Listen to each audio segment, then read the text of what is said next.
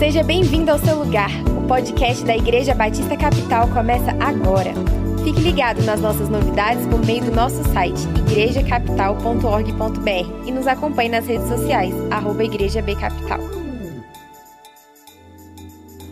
Quem é a prim primeira vez aí nesses seis meses, você não participou de nenhuma celebração, já a primeira celebração presencial na, su na sua volta? Levanta a mão para eu ver. Eu não estou vendo, mas eu acredito que tem mão de Deus levantada e pela fé eu acredito, está tudo certo.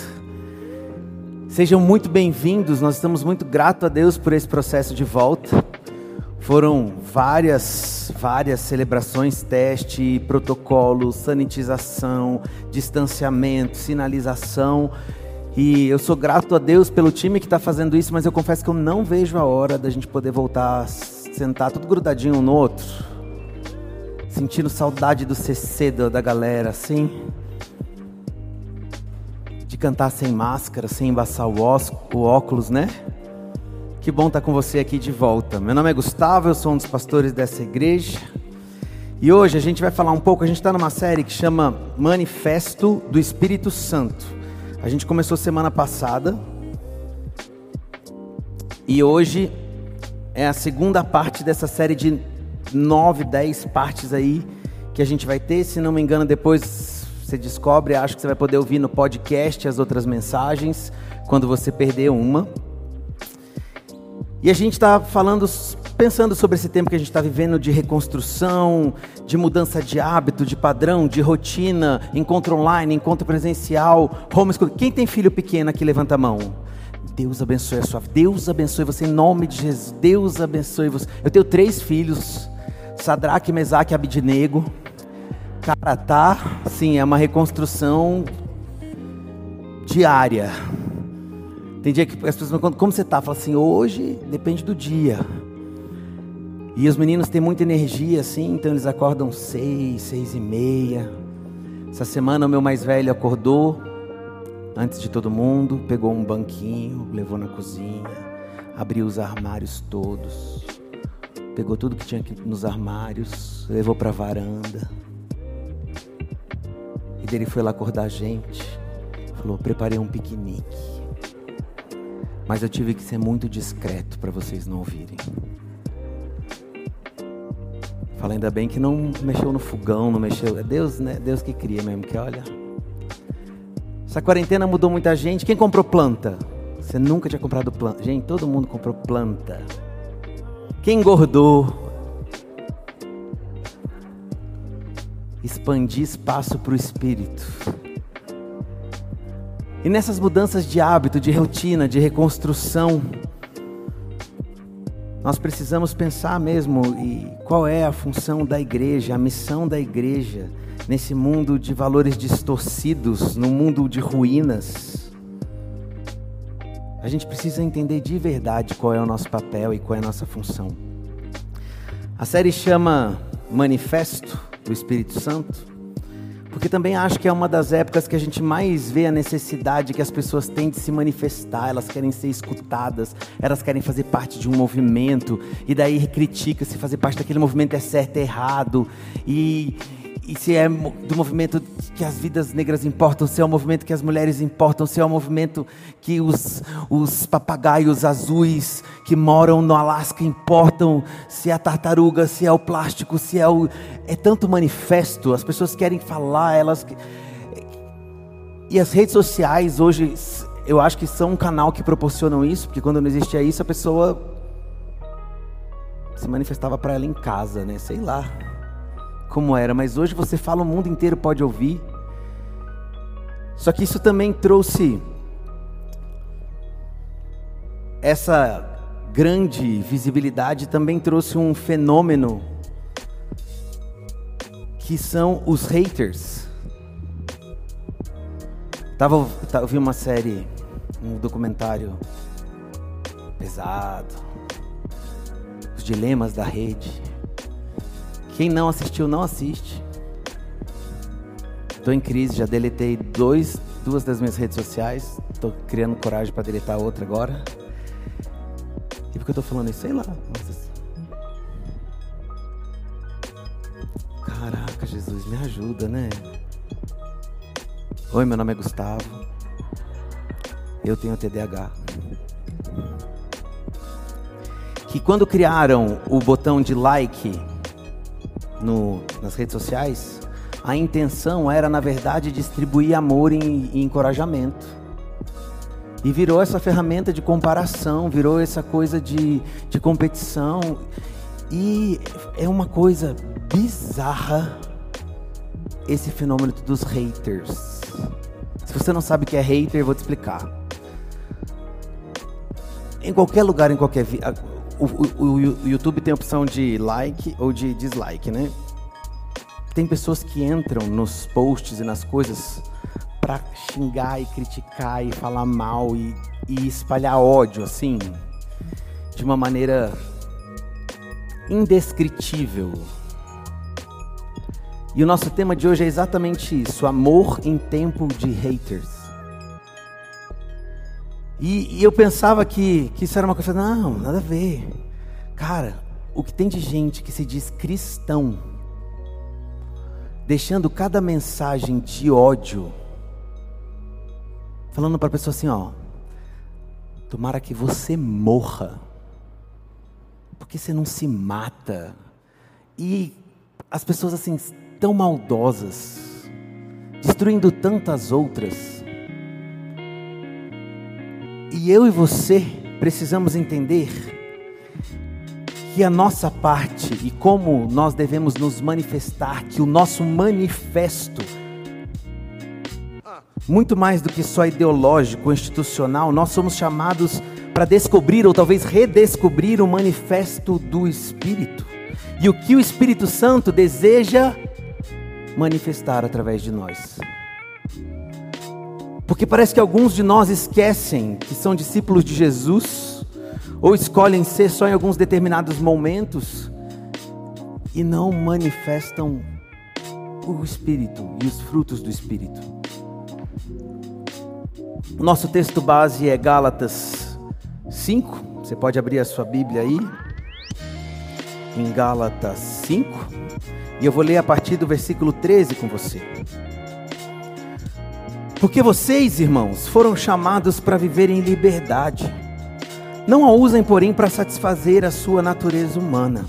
Ao contrário, usem-na para servir uns aos outros em amor.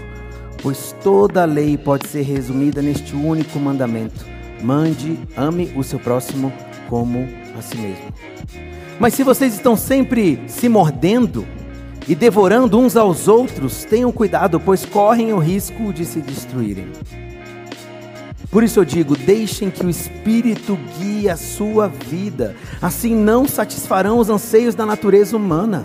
A natureza humana deseja fazer exatamente o oposto do que o Espírito quer. E o Espírito nos impele na direção contrária àquela desejada pela natureza humana. E essas duas forças se confrontam o tempo todo, de modo que vocês não têm liberdade de pôr em prática o que intentam fazer. Quando, porém, são guiados pelo Espírito, não estão debaixo da lei. Quando seguem os desejos da natureza humana, os resultados são extremamente claros: imoralidade sexual, impureza, sensualidade, idolatria, feitiçaria, hostilidade, discórdia, ciúme, acesso de raiva, ambições egoístas, dissensões, divisões, invejas, bebedeira, festanças desregradas e outros pecados semelhantes. Repito o que disse antes: quem pratica essas coisas não herdará o reino de Deus. Mas o Espírito produz esse fruto: amor, alegria, paz, paciência, amabilidade, bondade, fidelidade, mansidão, domínio próprio. Não há lei contra essas coisas. Aqueles que pertencem a Cristo Jesus crucificaram as paixões e desejos dessa natureza, uma vez que vivemos pelo Espírito, sigamos a direção do Espírito em todas as áreas de nossa vida. Que Deus possa falar aos nossos corações essa noite em relação a isso. E hoje nós vamos olhar este primeiro fruto Vamos falar sobre esse primeiro elemento e mais importante que o Espírito Santo manifesta e deseja manifestar por intermédio de nós, que é o amor. E não é engraçado que em tempo de tanta polarização, que em tempo de tanta dissensão, discórdia, uma das coisas que todo mundo concorda é que o mundo precisa de amor. Que o amor vence. Que todos merecem ser amados. Que a gente é livre para amar. Eu quero ler um texto de João 8, de 1 a 11. Conta que Jesus foi para o Monte das Oliveiras e ao amanhecer ele apareceu novamente no templo, onde todo o povo se reuniu ao seu redor e ele se assentou para ensinar. Os mestres da lei e os fariseus trouxeram uma mulher surpreendida em adultério e fizeram ela ficar de pé diante de todos e disseram: Jesus, disseram Jesus, mestre, essa mulher foi surpreendida em ato de adultério e na lei de Moisés nos ordena apedrejar tais mulheres. E o Senhor que diz, e eles estavam usando essa pergunta como armadilha a fim de terem uma base para acusá-lo. Mas Jesus inclinou-se e começou a escrever no chão com o dedo. E visto que continuavam a interrogá-lo, ele se levantou e lhes disse: Se algum de vocês estiver sem pecado, seja o primeiro a atirar a pedra nela. Inclinou-se novamente e continuou escrevendo no chão. E os que ouviam foram saindo um de cada vez, começando pelos mais velhos. Jesus ficou só com a mulher, em pé diante dele. Então, pôs-se em pé e perguntou-lhe: Mulher, onde estão eles? Ninguém a condenou? Ninguém, Senhor, disse ela. E ele disse: Eu também não te condeno. Vá, não peques mais. Tá que saudade de Páscoa, né? segue teu destino. Vou cantar mais não. Não, porque daqui a pouco sobe, daí não dá conta. Cara, e a gente já escutou essa história tantas vezes. Eu gosto muito das teorias do que Jesus escreve no chão. Eu escutei uma das que eu gosto mais, é que ele estava escrevendo o nome de todo mundo com quem ela tinha saído, e daí eles iam lendo o próprio nome, indo embora e tal. Ah, ia ser engraçado se fosse isso. Mas a gente escuta essa história a gente não tem muita noção sobre isso, sobre o que, o que deve ser ser apedrejado. E eu lembro que um dos anos que a gente estava fazendo a preparação da Débora para fazer a mulher adúltera, e eu acho que foi essa música desse ano, não foi? Parte do laboratório foi que eu não sei se você sabe, isso existe até hoje. As mu mulheres ainda são apedrejadas até a morte. E hoje é feito assim, ó, abre um buraco no chão, enterra até aqui para que ela não consiga se defender. Põe um pano em cima dela. O vídeo que a gente assistiu era um pano branco e começa a jogar pedras assim, ó, desse, desse jeito assim, ó. Pedra assim, ó. E aos poucos aquele pano vai enchendo de sangue, sangue, sangue, sangue, sangue. E quando a gente só lê a história, acho que a gente não tem a noção do que era isso para a cultura, o que era isso na época, o que é uma multidão se reunir para matar uma pessoa e sobrar um monte de pedra.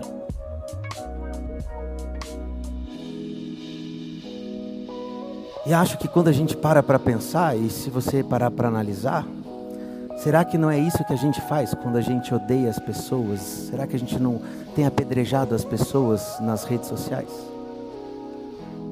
Será que a gente não tem pegado um monte de pedra e tacado nas pessoas, às vezes com uma intenção ótima de defender uma verdade sua?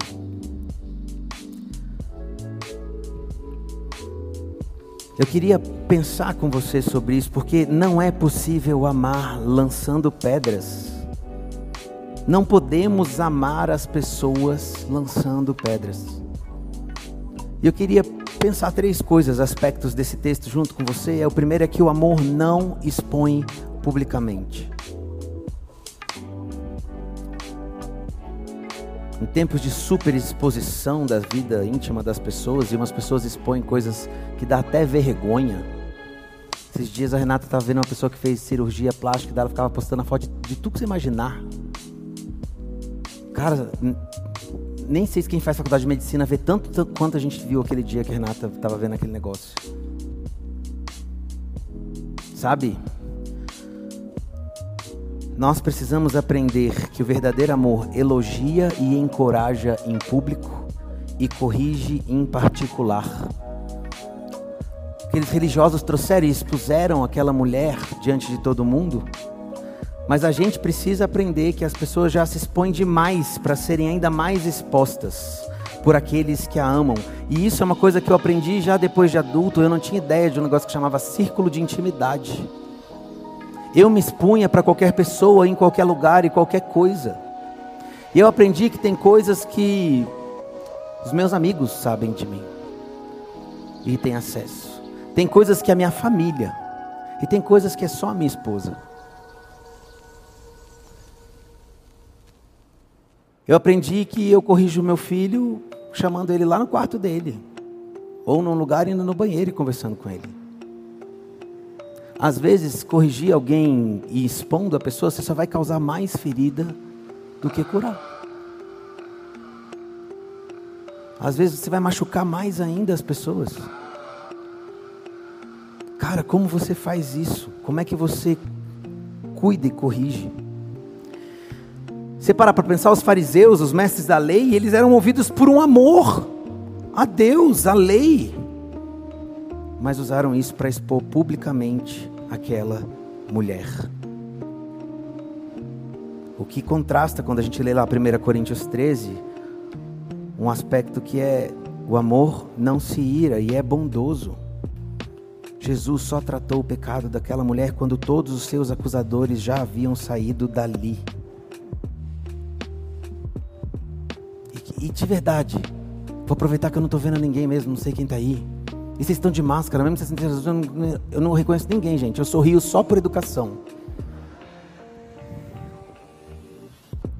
Quando a gente sai com algumas pessoas, Marido que fica expondo a mulher e os problemas, a mulher que fica expondo o marido na frente de todo mundo, e o filho que fica expondo os pais. Cara, vamos, vamos aprender que tem um lugar certo da gente resolver as coisas. Vamos aprender que a gente, a gente trata dos assuntos que tem que tratar sérios quando não tem mais ninguém. Sabe aquele papo que roupa suja se lava? Hein? Olha só. Cara, vamos aprender a resolver o que tem que resolver com a pessoa no ambiente certo. E eu quero dizer para você, porque tem gente que tem muita coragem de tratar quando a pessoa não está. Você é super corajoso. Eu não vou lá falar com a pessoa. Cara, eu não vou tratar com o Mateus, que está mexendo no celular na hora da mensagem, expondo na frente de todo mundo. Eu nunca faria isso. Por quê? eu não quero chatear ele. Mas deixa eu contar uma coisa para você. Cara, toda vez que eu venho, o Mateus, ele fica mexendo nas coisas do celular dele. Eu não tenho a menor condição de lidar com uma pessoa assim, que sobe para fazer intercessão, mas não presta atenção nas coisas. Cara, que, que falta de respeito. Ele nunca, eu nunca vou falar de escuta ativa. Será que ele não presta atenção nas coisas? Só que você sabe que quando a gente fala, não é sobre essas coisas, é bem mais pesado. Se você não tem coragem de tratar com a pessoa, mas você fala nas costas dela, você está apedrejando a pessoa. Você tem matado pessoas com as suas palavras. Porque as outras pessoas criam o juízo sobre outras escutando o que você fala. Agora a gente não só mata, a gente cancela. Nunca vi isso. É videogame? Esses dias eu falei, ah, por um amigo, cá, vamos lá em tal lugar. Esse restaurante está cancelado. Falei, o que está? Faliu? Falei assim, não, a gente cancelou. E como é que é isso? É voo que cancela, gente.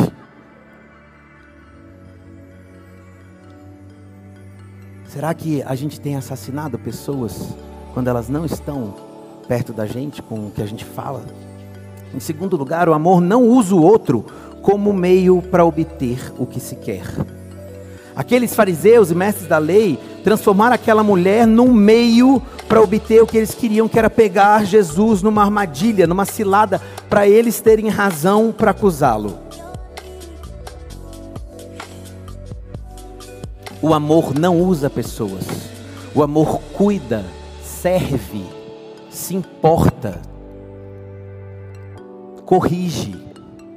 Mas o senso de justiça dos fariseus estava tão distorcido, tão enviesado, que eles foram movidos pelo ódio em relação a Jesus e aquela mulher, e não por um amor verdadeiro a Deus ou a lei. O objetivo não era o bem comum do próximo, o bem comum daquela mulher, mas destruir o outro. E às vezes é exatamente isso que a gente quer: destruir o outro. O outro que pensa diferente, o outro lado, o outro partido, o outro de outra religião, o outro diferente de mim. Jesus era uma ameaça para o domínio deles e eles precisavam derrubar, mesmo que para isso uma mulher precisasse ser apedrejada, custe o que custar. E a gente vê isso também desrespeitando um dos aspectos de 1 Coríntios 13, que é o amor não busca seus próprios interesses. O amor nos leva a nos sacrificarmos em prol do outro. O foco é sempre o outro. Se você não pode defender a sua causa, eu quero dizer que você é livre. A gente está numa geração onde as pessoas precisam exercer sua liberdade, mas se você não pode defender a sua causa, manifestando o amor, eu quero dizer que você deve estar defendendo algo errado. Se você não pode fazer isso através do amor, com amor, em amor, você devia avaliar o que é que você está defendendo. Porque o amor nos leva ao outro. O amor é paciente. Ele dá às pessoas o tempo que elas precisam. Os homens queriam apedrejar a mulher porque ela fora pega em flagrante, não tinha nenhuma paciência, não, não tinha amor por ela. E às vezes isso acontece também quando nós queremos ser Deus na vida um do outro. Na igreja. Quando a gente quer trazer pessoas para a igreja, convidar pessoas para a igreja, trazer alguém da nossa família para a igreja e escolher exatamente o que, que tem que ser mudado. Na ordem tem que, tem que ser mudado. Porque a gente acha que Deus é paciente demais. Deus não sabe direito das coisas. É eu que sei o que, que fulano precisa mudar, o que, que a pessoa precisa mudar. Porque olha, está nítido, precisa mudar isso. Precisa parar de fazer aquilo. Não seja Deus na vida das pessoas, porque Deus é Deus. E deixa Ele no lugar dele. E fica com você no seu lugar. Acho interessante quando a Bíblia fala para a gente parar de olhar o cisco que tem no olho da pessoa e olhar para a trave que tem no nosso. Cara, se preocupa se você tem manifestado o amor.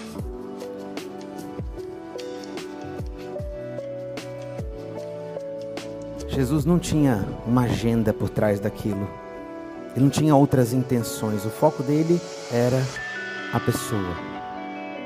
O foco tem, sempre tem que ser o outro. Ame a Deus sobre todas as coisas e ame o próximo que o foco de tudo aquilo que você manifesta seja o cuidado e o amor com o próximo. E em terceiro lugar, eu quero te falar que o amor é graça e verdade. De novo, lá em 1 Coríntios 13, o amor não se alegra com a injustiça, mas se alegra com a verdade. Tudo sofre, tudo crê, tudo espera, tudo suporta. O amor não é complacente, negligente, omisso. O pai disciplina quem ele ama. Mas Jesus faz a correção, mas falou a verdade man da maneira mais graciosa possível. Ele não fala para ela, vai e o quê? Ele fala que ela estava errada. Ele não se omite, mas ele faz isso da melhor maneira possível. E eu quero falar uma coisa para você que é muito importante. Tenha amigos que te falem a verdade.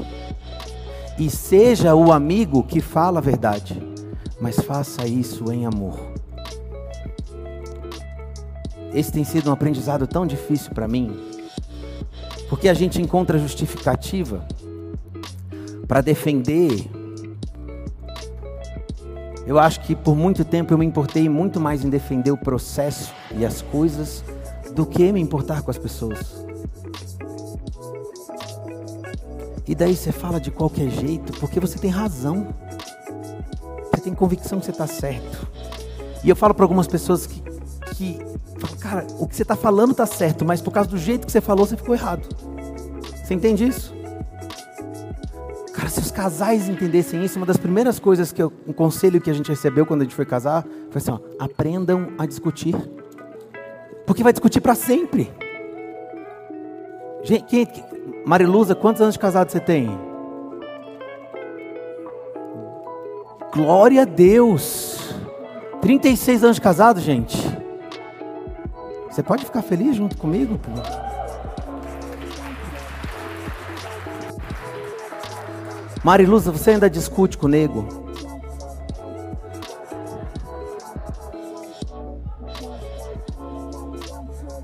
Gente, com Covid, deixa eu falar uma coisa para você. Nem quem casou apaixonado imaginava que ia ter que passar tanto tempo com alguém assim. A gente estava preparado para isso. 24 horas e ainda assim é muito pouco. Caracas. Você entende que a gente precisa aprender a discordar um do outro em amor, com amor, por amor. Porque Deus é amor.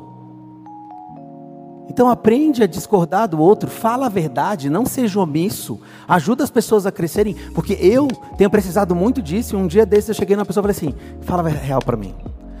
Qual é o problema que que aquelas pessoas têm comigo, mas eu quero que você fale a verdade. Estou pronto. Fiz terapia para chegar nesse momento e agora eu preciso ouvir a verdade. E daí a pessoa falou a verdade. E doeu. Caracas! Mas sabe, aquilo foi em amor e me ajudou a refletir sobre o que eu precisava mudar. Podia crescer, podia subir mais um degrau, Tenha amigos que te falem a verdade, seja o amigo que fala a verdade em amor. Jesus demonstrou amor também pelos haters. Porque quando ele pega aquela pedra, quando eles estão com aquelas pedras e ele fala assim, ó, quem não tem pecado que atire a primeira pedra. Quem era a pessoa que não tinha pecado ali? Jesus. Ele podia apedrejar todo mundo. O único. Ele ainda fala: quem não tem que atire. Eu posso e não faço e não te condeno. Quem podia? Quem tinha a legitimidade para fazer aquilo? Abre mão disso para amar até aqueles que estavam odiando. Dá uma oportunidade para eles refletirem. Corrige também eles em amor. Que você possa amar todos João 1,14: Aquele que é a palavra tornou-se carne viveu entre nós, vimos a sua glória, glória como unigênito vindo do Pai, cheio de graça e verdade. Jesus, o perfeito amor, é graça e verdade juntas, combinadas, harmonizadas, e nos chama, por meio do seu Espírito, a manifestar esse amor que as une. Graça sem verdade é liberalismo Verdade sem graça é farisaísmo. Que você possa viver em graça, em verdade. Eu queria pegar 1 Coríntios 13. Se tiver com a sua Bíblia aí, pode pegar 1 Coríntios 13 também. A partir do 4 fala assim: Eu vou substituir o amor por Jesus. Jesus é paciente e bondoso. Jesus não é ciumento nem presunçoso, não é orgulhoso nem grosseiro. Não exige que as coisas sejam a sua maneira, não é irritável, não é rancoroso, não se alegra com a injustiça, mas sim com a verdade. Jesus nunca desiste, nunca perde a fé, sempre tem esperança, sempre se mantém firme. Faz sentido? Faz? Agora põe seu nome.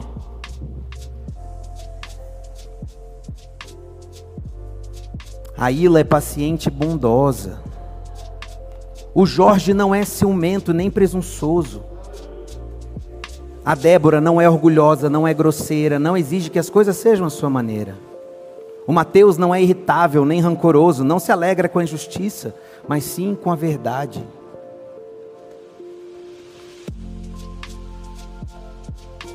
O Giancarlo nunca desiste nunca perde a fé, sempre tem esperança, sempre se mantém firme. Não é um bom exercício? A gente pegar esse texto e ler com o seu nome? Porque quando você faz isso, você também vai se lembrar com quem você tem tido dificuldade de fazer isso. Com quem você é ciumento, com quem você é rancoroso, de quem você desistiu, de quem você perdeu a fé. Com quem você é grosseiro, com quem você tem exigido que as coisas sejam a sua maneira.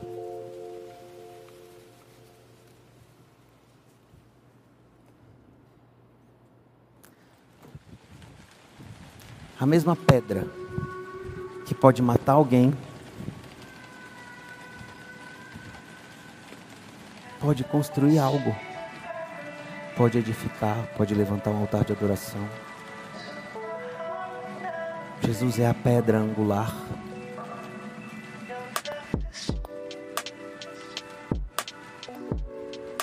Sobre a verdade que Pedro fala, e Jesus fala: tu, Pedro, tu és pedra, sobre essa pedra eu vou edificar a minha igreja. Aquele que ouve as minhas palavras e as pratica como um homem sábio que constrói essa casa sobre uma rocha, uma grande pedra. Você escolhe com o mesmo instrumento se você vai matar ou se você vai construir.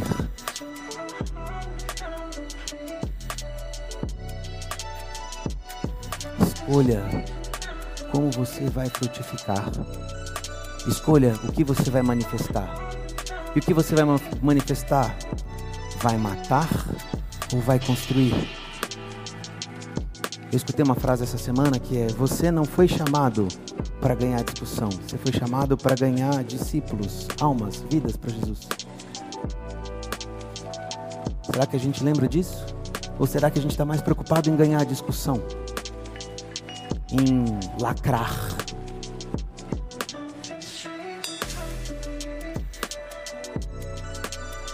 Está mais preocupado com a quantidade de like. Quem mais vai ter like nos comentários? Porque mandou melhor. Fecha seus olhos. Vamos orar sobre isso. Coloca sua vida diante de Deus e se pergunta e deixa o Espírito te mostrar se você tem tentado manifestar mais as suas causas, bandeiras, sua carne ou se você tem deixado o Espírito se manifestar através de você.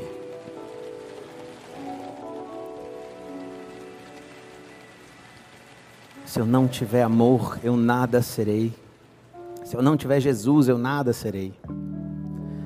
Eu queria que você fizesse uma oração, colocando a sua vida diante dele, tudo que você tem que ajustar. A maneira como você defende o seu ponto de vista lá na sua casa a maneira como você se relaciona com as pessoas no seu trabalho, a maneira como você resolve as coisas com seus pais, como você discute com seu cônjuge. Cara, de verdade, se o Espírito trouxer à sua mente, que você resolva isso essa semana ainda. Que você não deixe isso passar, para que você não mate as pessoas com as pedras. Que você não seja essa pessoa mas que você seja usado para manifestar o amor, o amor que cura, que corrige, que se importa, que exorta, mas que caminha junto com a graça. Pai, em nome de Jesus, nós colocamos as nossas vidas diante do Senhor e te pedimos que o Senhor nos ensine a nesse tempo de tantas discórdias, de tantas ideologias, de tantos posicionamentos, a manifestarmos o amor, a manifestarmos os frutos do Espírito, a nos importarmos mais com o outro e a considerarmos o outro superior a nós mesmos. Que nossas manifestações sirvam aos outros, tornem a vida melhor, curem, levantem as pessoas ao invés de derrubá-las e apedrejá-las. Que nós possamos manifestar Jesus. Ainda de olhos fechados, eu quero fazer só mais uma oração. sei que isso é um desafio tão grande, tão enorme, mas isso só é possível ser vivido. E às vezes você pensa, meu Deus, isso é impossível, isso é inalcançável. Isso só é possível quando o verdadeiro amor habita em nós. Quando abrimos nosso coração para Jesus habitar em nós e Ele nos ajudar, e Ele nos guiar, e Ele começar essa obra na nossa vida que é de glória em glória, Ele vai, cada dia Ele vai mudando um pouquinho e vai ensinando e a gente vai aprendendo. Isso é possível fazer isso quando a gente abre nosso coração para Ele e deixa Ele fazer parte das nossas vidas. E eu queria fazer isso enquanto estão todos de olhos fechados, queria que você repetisse uma oração comigo, falando assim: Jesus, nessa noite, eu abro meu coração e te convido para fazer parte da minha vida, para ser o meu Senhor, para ser o meu Salvador, para mudar a minha história, para me ajudar a mudar os meus maus hábitos para mudar os meus valores. Em nome de Jesus, amém. Aí, com os olhos fechados onde você está, eu queria orar por você que fez essa oração pela primeira vez. Você que de verdade fez isso, queria só só te incluir na minha oração. Então, ele faz um sinal para mim, levanta uma de suas mãos aí. Tá apagado mesmo? Levanta uma de suas mãos só para você dizer eu quero validar essa oração e você mantenha uma de suas mãos levantadas, vi sua mão, você pode manter sua mão erguida.